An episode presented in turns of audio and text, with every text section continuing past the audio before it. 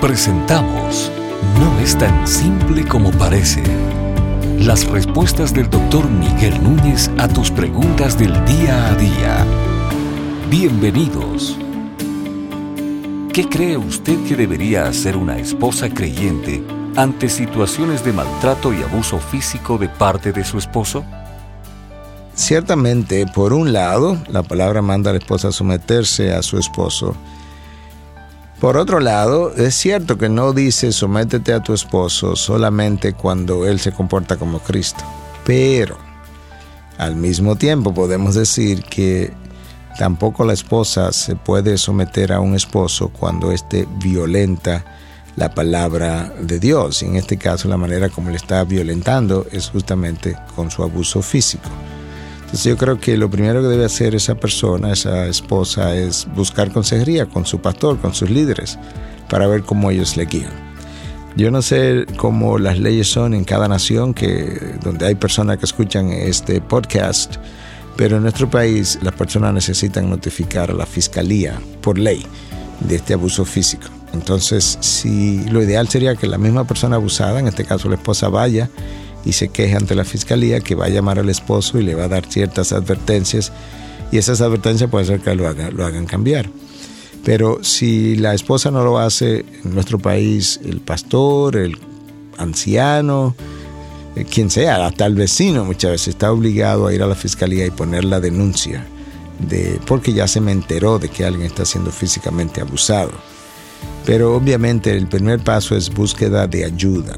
Esa ayuda comienza con ayuda pastoral, quizá luego necesitaría una ayuda legal también para ver qué hacer. Lo que nosotros recomendamos no es que tan pronto esa denuncia ocurre que la persona se divorcie, sino que si verdaderamente la persona profesa ser cristiano, el esposo, o aún no, el hecho de que la esposa sea cristiana, entonces tratamos de mandar a buscar al esposo para convencer de conversar con él. Si son cristianos, las cosas son, si, si verdaderamente dicen ser cristianos, son miembros, las cosas se facilitan porque entonces ya tratamos de que entre en un proceso de consejería, aun si la esposa ya se separó físicamente, justamente para la protección de su vida. Y luego ver si a través del proceso de consejería estas cosas pueden congeniarse. Si aún así las cosas no pueden congeniarse y el esposo sigue eh, igualmente abusivo y no arrepentido, entonces decimos a la esposa, bueno, pues te has separado, quédate sin casar, sin divorciarte, porque no tienes un adulterio como causa de divorcio. Y vamos a ver qué pasa con tu esposo, vamos a ver si él en la separación cambia, cambia de opinión, se arrepiente o se convierte, o si es cristiano ya, si él viene y quiere iniciar un proceso de arrepentimiento para reiniciar las cosas. Si el esposo decide poner el divorcio, bueno, ya lo decidió él. Si el esposo decide tomar una mujer con él, bueno, el adulterio ya lo cometió él y entonces habría un principio bíblico bajo el cual quizá la esposa pudiera emprender el divorcio finalmente. Pero usualmente atendiendo a lo que Pablo le dice en 1 Corintios 7, lo que Pablo le aconseja a los corintios, habla de que si una pareja de cristianos, de creyentes, está unida, que no se separe, le dice al cónyuge, pero que si se separa, que se quede sin casar. Entonces bajo ese principio le decimos a la esposa, bueno, no tienes un adulterio como causa para el divorcio, pero tiene abuso físico, de manera que sí, sepárate físicamente para tu protección.